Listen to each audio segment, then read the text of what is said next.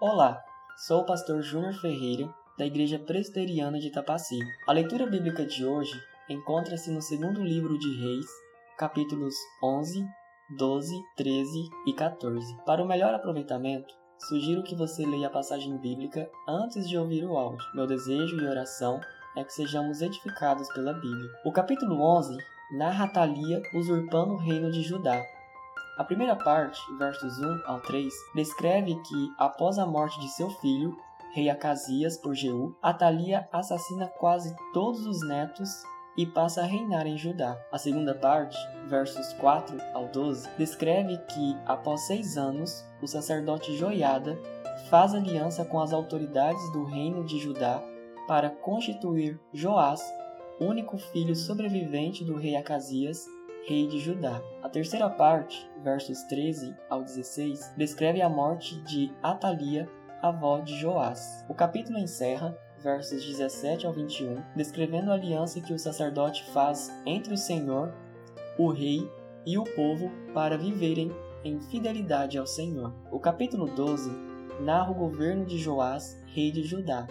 A primeira parte, versos 1 ao 3, descreve a fidelidade do rei Joás ao Senhor, a segunda parte, versos 4 ao 19, descreve o rei Joás reformando o templo do Senhor construído pelo rei Salomão. O capítulo encerra versos 20 ao 21, descrevendo a morte do rei Joás. O capítulo 13 narra os sucessores do reino de Israel e a morte do profeta Eliseu. A primeira parte, versos 1 ao 9, descreve o governo ímpio e idólatra de Jeoacás, filho do rei Jeú, no reino de Israel. A segunda parte, versos 10 ao 13, descreve a continuação do governo ímpio e idólatra de Jeoás, filho do rei Jeoacás, sobre o reino de Israel. O capítulo encerra, versos 14 ao 25, descrevendo que próximo à sua morte, o profeta Eliseu, por intermédio do Senhor, anuncia ao rei Jeoás sobre a derrota futura do exército da Síria. O capítulo 14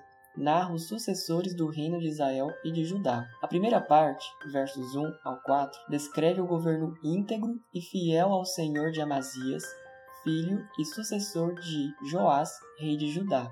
A segunda parte, versos 8 ao 14, descreve a derrota do rei Amazias na guerra contra Jeoás, rei de Israel. A terceira parte, versos 15 ao 16, descreve a morte de Jeoás. A quarta parte, versos 17 ao 22, descreve a morte do rei Amazias.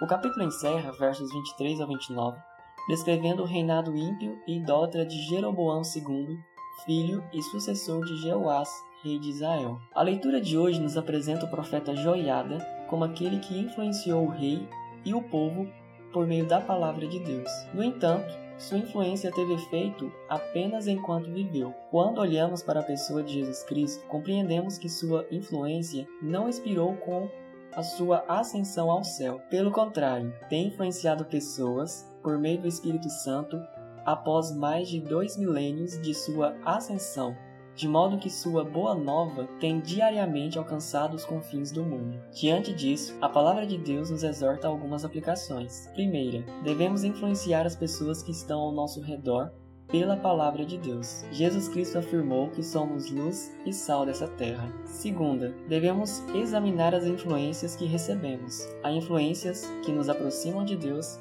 e há influências que também nos afastam de Deus. Terceira, devemos arrepender e confessar o nosso pecado de subordinação à má influência em nome de Jesus. O Espírito Santo há de guiar contra toda e qualquer influência negativa e maligna.